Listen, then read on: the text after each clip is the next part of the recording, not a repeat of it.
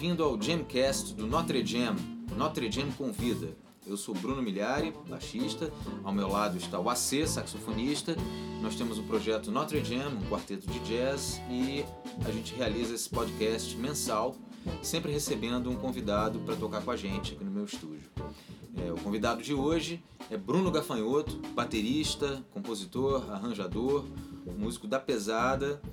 É, veio de Brasília para o Rio recentemente, é, líder da Funkestra, um super grupo de funk instrumental.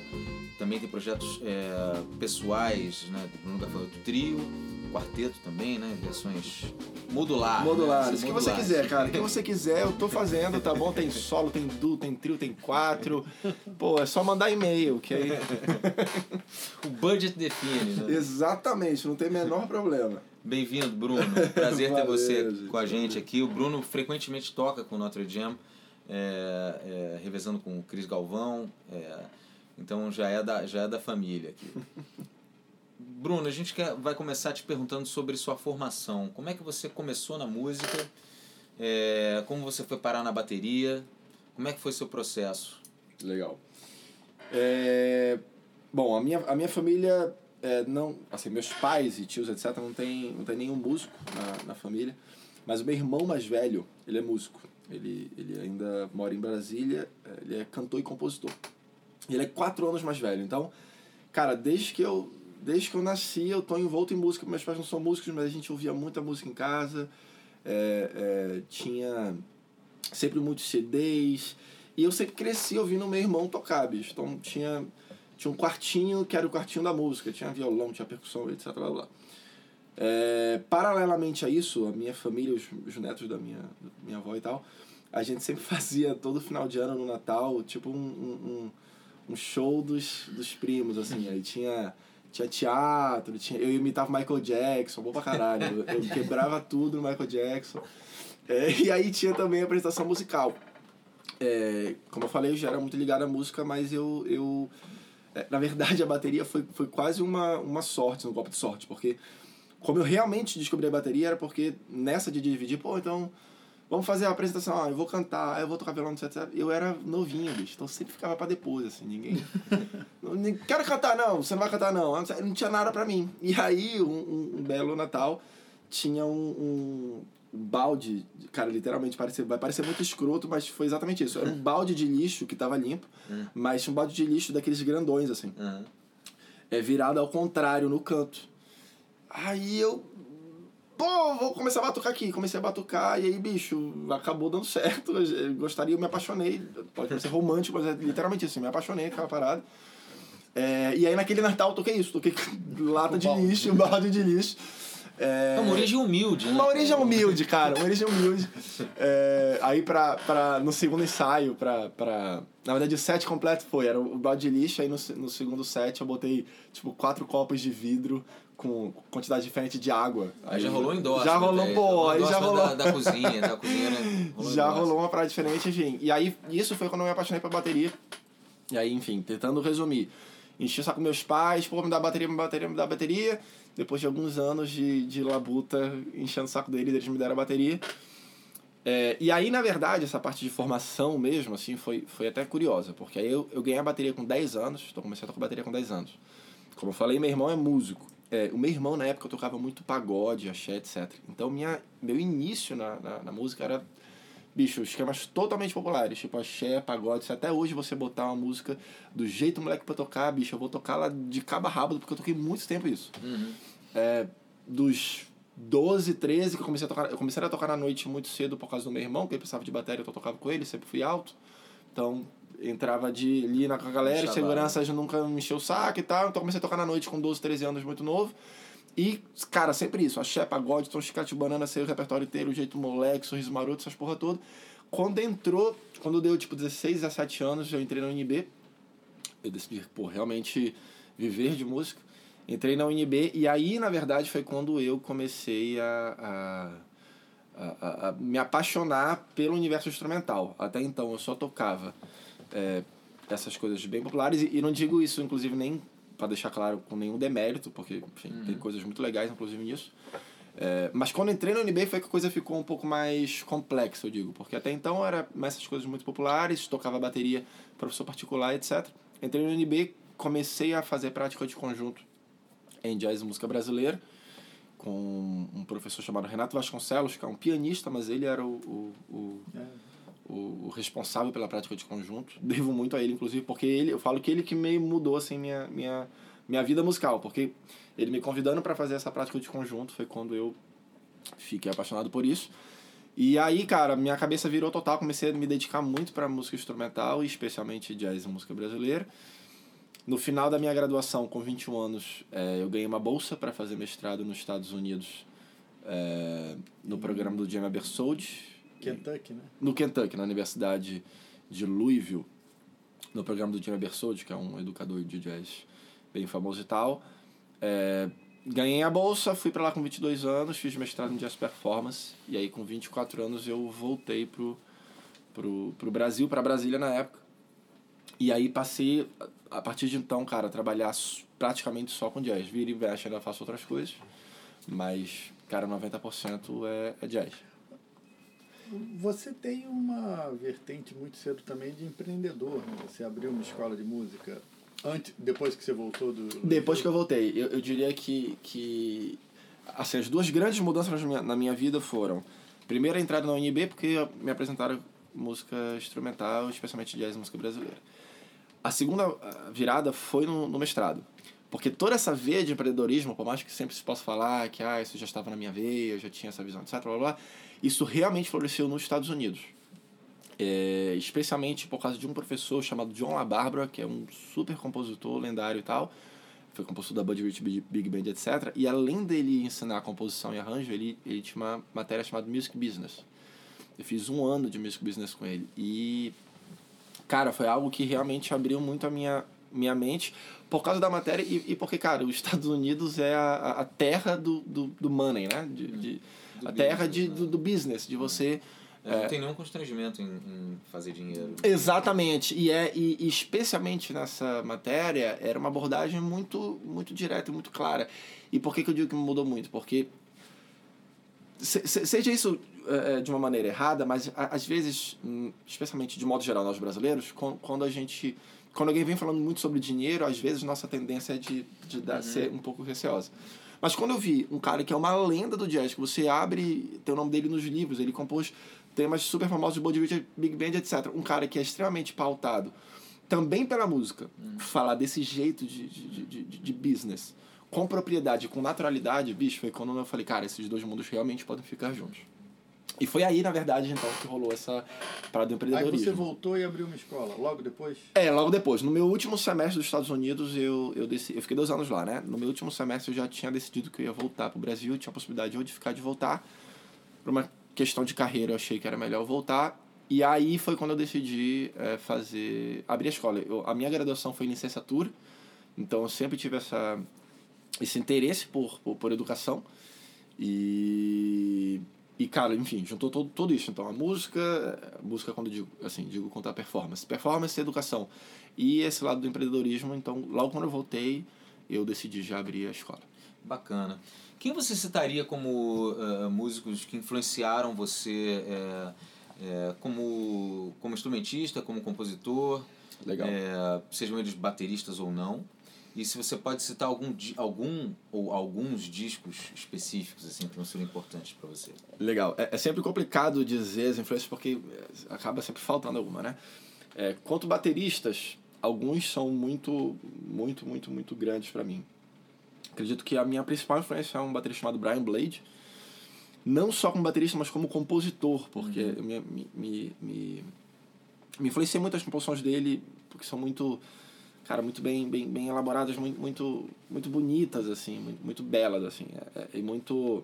Eu gosto muito do, do papel da bateria nas músicas dele, onde não é um papel de solista, assim, é um, é um papel de um centro de energia, um centro de ritmo, mas não, não o, o, o foco principal da música dele não é você prestar atenção na bateria, isso me, me influencia bastante.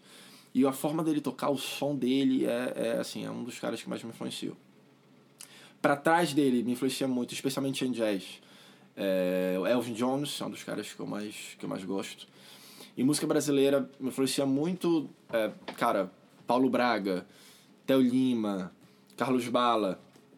Da galera mais nova, o Rafael Barata, eu gosto muito dele. É, também por essa onda é, bem musical, assim, de conseguir tirar zilhões de timbres diferentes da bateria. É, e eu também gosto muito de funk, né? Então eu, eu, eu gosto muito de, cara, Bernard Purdy, não tem como não, não, não curtir muito ele. Da galera nova, curto muito é, o Sput, que é a bateria do, do Snark Pub. É, e, e, e, e, se você, na verdade, ouvir é, é, é todos esses baterias, você vai sacar que, que eu acho que o que, me, o que me liga a todos eles é que todos eles têm uma onda de, de, de groove muito forte, assim. Por mais que uns sejam mais esporrentos, sei lá, Elvin Jones, todo o CD dele ele tocando, sei lá, ele tocando no, no Speak No Evil do N Short, ele tá, velho, descendo a caceta. Mas é, é sempre muito groove, assim, um centro de energia, um centro de groove, não, não tem muito muito migué, assim. O cara tá ali, bicho, pra conduzir a música e o solista, bicho, ele tá, velho, dando tapa na cara do solista, bora, filho, bora nessa, bora. E eu gosto muito disso. É, ao mesmo tempo, o Brian Blade, ele, bicho, é super belo, assim. Ele, cara, solta, porra, um pratinho, se fala assim, amado, sabe? Então, e, e, e, e, todos esses caras eu acredito que tem muito disso. Então eu me. Eu me por, mais, por mais que eu respeite muito, sei lá, Dave Weckl, Dennis Chambers, etc., não são grandes influências para mim. Porque eu já sinto que eles têm um pouco mais esse lado um pouco mais virtuoso, de, uhum. de, de, soltar um pouco mais nota, de, de ser um pouco mais o, o, o foco da atenção. Eu já. Não é tanto algo que me influencia muito. Bacana. E não tem nada melhor para ilustrar as influências de um músico do que ouvi-lo tocando, né? Então a gente vai, na sequência, tocar é, uma composição do Paul Simon, é, Still Crazy After All These Years, que acho que vai ilustrar bem essa sua faceta é, da, da, influência do Brian Blade, né? é, né? de, exatamente. De, de, é, de tocar para música, né? De ser um elemento assim fundamental para a música sem ser uh, os, né? sem chamar o spotlight para si. É e, né? e é até muito engraçado isso, porque é, às vezes isso acontece sem, sem até eu sem ser algo consciente. Que, por uhum. exemplo, quando vocês me falaram, pô, é, é, vamos escolher as músicas para uhum. tocar. Eu escolhi essa música que, cara, simplesmente, porra, uma música, música bonita, bonita pra né? caceta, bora tocar. Isso sacou? é a coisa mais bacana. Cara, e quando eu tava aqui, quando a gente tava tocando, eu falei, caceta, essa música não tem nada de bateria, assim, né? Não é, nem um pouco baterística, assim. Mas enfim, sem é, mas problema, mas é engraçado. Aí é que tá o lance, não é, não, ela não é necessariamente baterística, mas a forma de interpretar ela faz toda... É, exatamente, não deve ser um é. showcase, é. na real, né? Isso, pois isso é, mas o legal. bacana, é muito interessante essa outra faceta, né? Porque as pessoas pensam sempre que, ah, tipo, agora você vai é, se, você quer, se você quer apresentar o seu melhor, você vai apresentar o seu melhor chamando o máximo de atenção é, para si Exatamente. Especialmente música instrumental, é, né? É, e às vezes, exatamente. Isso pode ser um erro. Não é necessariamente assim. Às vezes o seu melhor pode ser uma coisa muito sutil e, e, e, e assim, é, delicada que você faça num acompanhamento, que deixa todo mundo super à vontade. É, isso aí. Ou estabelecer uma, um, é, um, um clima de conforto né, para quem está tocando com você. Acho que isso tem muito a ver com o seu instrumento e com o meu também, por isso eu estou é, exatamente, exatamente. dar esse pitaco. Então vamos de Still Crazy After All These Years, Paul Simon, Bruno Gafanhoto na bateria.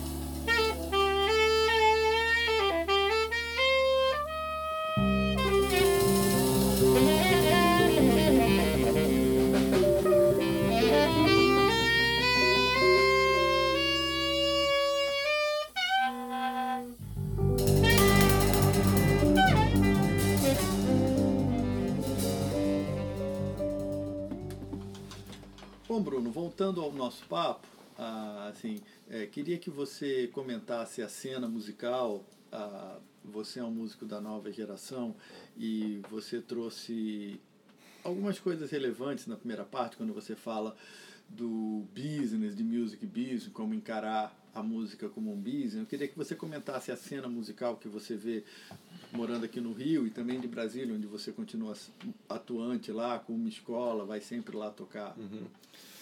Cara, essa pergunta é massa e eu sempre gosto de conversar sobre isso, porque eu acho que, que por mais que todo mundo fale, ah, o Brasil tá em crise, ah, não sei o que lá, a cena da música é difícil, não sei o que lá, blá, eu ainda consigo enxergar um lado, cara, com um potencial, um lado que na verdade que tá florescendo, um lado muito fértil da cena musical, e especialmente da cena instrumental, na verdade, é, no Brasil. É, como você falou, a gente, é, nós somos de gerações diferentes, né? É, eu acho que, que uma das coisas que, que eu tô gostando mais, inclusive, é disso. É, é, é porque eu, eu sinto que, por conta de todo esse negócio de globalização, redes sociais, etc., é, a, a, a música instrumental hoje, certos projetos, estão tendo uma relevância e um, e um alcance é, super vasto, independente de, de, de, de número, de, de, de quantidade de pessoas, mas vasto no sentido de é, diferença de público. Uhum. É, os projetos instrumentais hoje estão tendo um alcance que, que eu não acredito que tenha sido sempre assim. Uhum. Beleza? Sempre pode falar aquele clichê, pô, música instrumental, especialmente jazz, começou super popular, etc. Com o tempo, foi caindo, blá, blá. Beleza, isso todo mundo sabe. Mas, mas o ponto é, nos últimos 20 a 30 anos, eu sinto uma diferença do, do, disso, da, da vastidão do público que ouve música instrumental hoje para o público que ouvia música instrumental antes. Uhum. É, antes, música instrumental tendia, ao meu ver, tendia a ser mais aquela coisa de, cara, você você precisa ter um certo conhecimento para ouvir música instrumental. Era, um, era uma música muito mais. Supostamente elitista, né? Ele, é, exato. Eu não queria nem falar esse tempo porque é só pejorativo, mas é, é isso, é, elitista. Tinha, essa, tem, tinha esse digamos assim, essa aura. Essa, essa redoma quase, assim, né? É, um, é, era um, era um, um, Por mais que possa parecer bobagem, mas acho que não, que não é, é. Quanto a gênero, era um, um público extremamente masculino. É, era um público que era muito de músico. E eu vejo que hoje tem outras. É, é, é, o público está um pouco mais vasto. Eu vejo.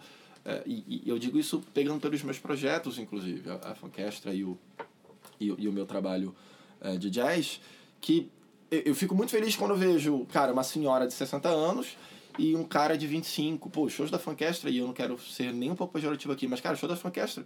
Cara, você vê, bicho, a galera pode crer, os playboys, você vê, porra a mulher gatinha e, e, e, e, quando digo mulher gatinha, a mulher que porra, tá, tá, tá na pilha de sair, meio balada e tal, e a galera que só quer ouvir. Então, eu acho que isso que é legal da cena. É, tem muita coisa para melhorar, tem muita coisa ainda é, é, que pode expandir, mas eu, eu fico muito feliz de ver como tem muita gente diversa ouvindo música instrumental hoje em dia. Em Brasília, como é comparado com o Rio? Cara, em Brasília, Cara, em Brasília eu, eu acho que é um pouco diferente, porque Brasília é uma cidade, quanto a tamanho, menor do que o Rio. Então, é, por exemplo, a Fancastra. A Fancastra lá, como a gente já tem um nome é, bacana em Brasília, os shows são sempre lotados e tal, você vê essa diversidade super fácil. É, mas nem sempre é um público é, de um modo geral com uma quantidade muito grande ou, ou, ou, rotatividade muito grande porque você tem uma cidade menor. Uhum. É, mas eu sinto que se você pô, vir para centros grandes, Rio, São Paulo, Belo Horizonte, você é uma questão de escala. Você tem mais gente, então portanto você vai ter ainda mais gente interessada, ainda mais gente. E como você nessa cena você vê o papel do músico como um, um microempreendedor assim do seu próprio trabalho? Cara, eu acho eu acho crucial, assim, acho crucial porque tudo bem que todo mundo tem uh, existem perfis diferentes, né? Ex assim, existem pessoas que são mais líderes, pessoas que são menos líderes, existem pessoas que são mais proativas, pessoas que são menos proativas, tudo bem.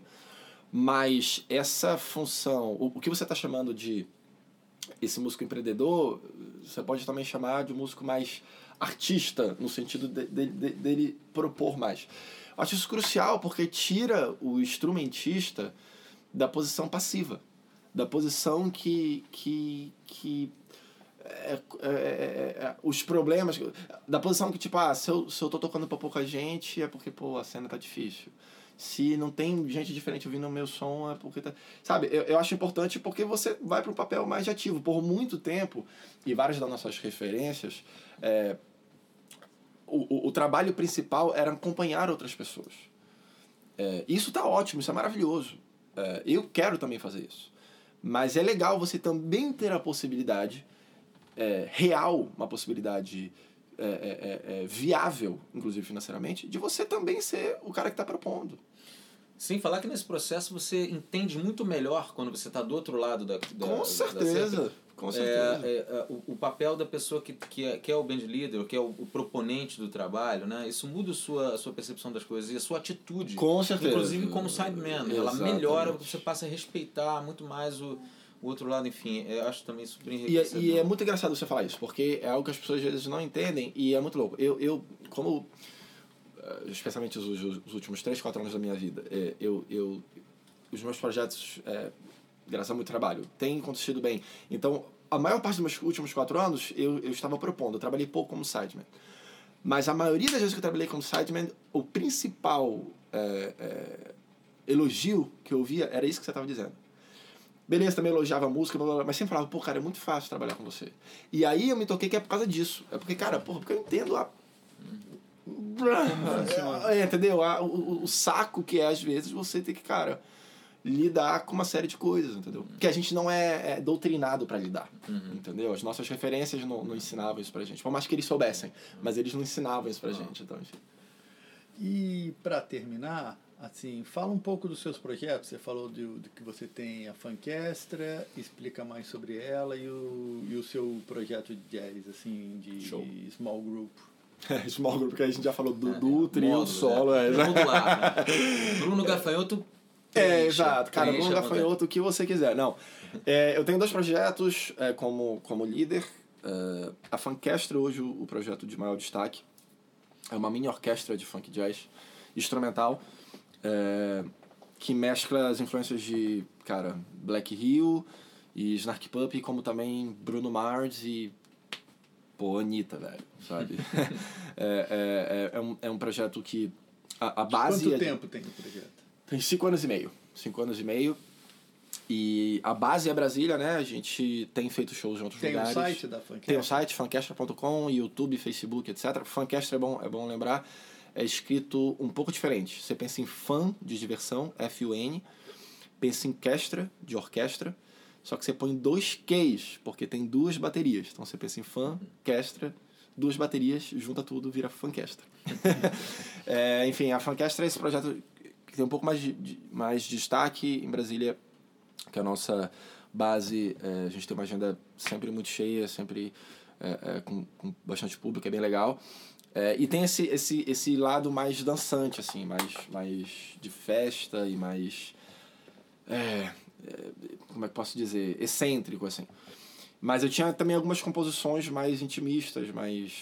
com essa cara mais Brian Blade, que eu falei, mais bonitinhas e tal, que não dava para eu explorar na Funkestra, então criei. O primeiro CD desse, desse outro projeto mais intimista e mais jazz é o Bruno Gafanhoto Quarteto. Mas o segundo, o segundo CD deve ser trio, então por isso que tá nisso Bruno Gafanhoto Quarteto, barra trio, barra do, barra vamos ver o que o futuro vai, vai dizer pra gente. É, e esses são os dois projetos de performance. Paralelo a isso, eu tenho o meu projeto de educação, que eu, que eu tenho muito interesse em educação e aulas de bateria também. Tem uma escola de bateria em Brasília, chamada Educação Musical Personalizada, porque a gente trabalha com essa metodologia personalizada, fazendo um plano de curso específico para cada aluno. E eu acabei de migrar esse, esse instituto também para o ambiente online. Então, tem também um, uma agora um curso online com essa mesma metodologia, que esse curso online tem agora quatro meses. O site é educaçãomusicalpersonalizada.com e é isso. então, vamos aproveitar agora e ouvir um pouco do Bruno Gafanhoto. Agora vamos tocar uma composição de Pat Metheny chamada Timeline. Thank you.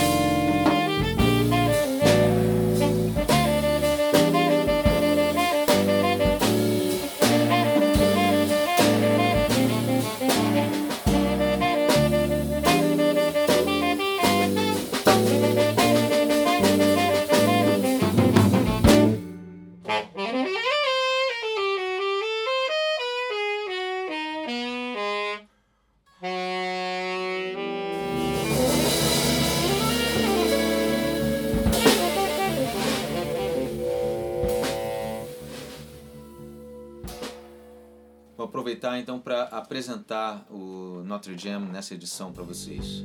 Na bateria, o nosso convidado Bruno Gafanhoto. Hoje na guitarra, Alexandre Carvalho. AC, sax tenor. E eu, Bruno Milhari, baixo fretless. Se gostaram do podcast, assinem no iTunes ou ouçam na nossa página no SoundCloud. Os episódios são mensais. A gente se vê numa próxima oportunidade. Abração e até lá.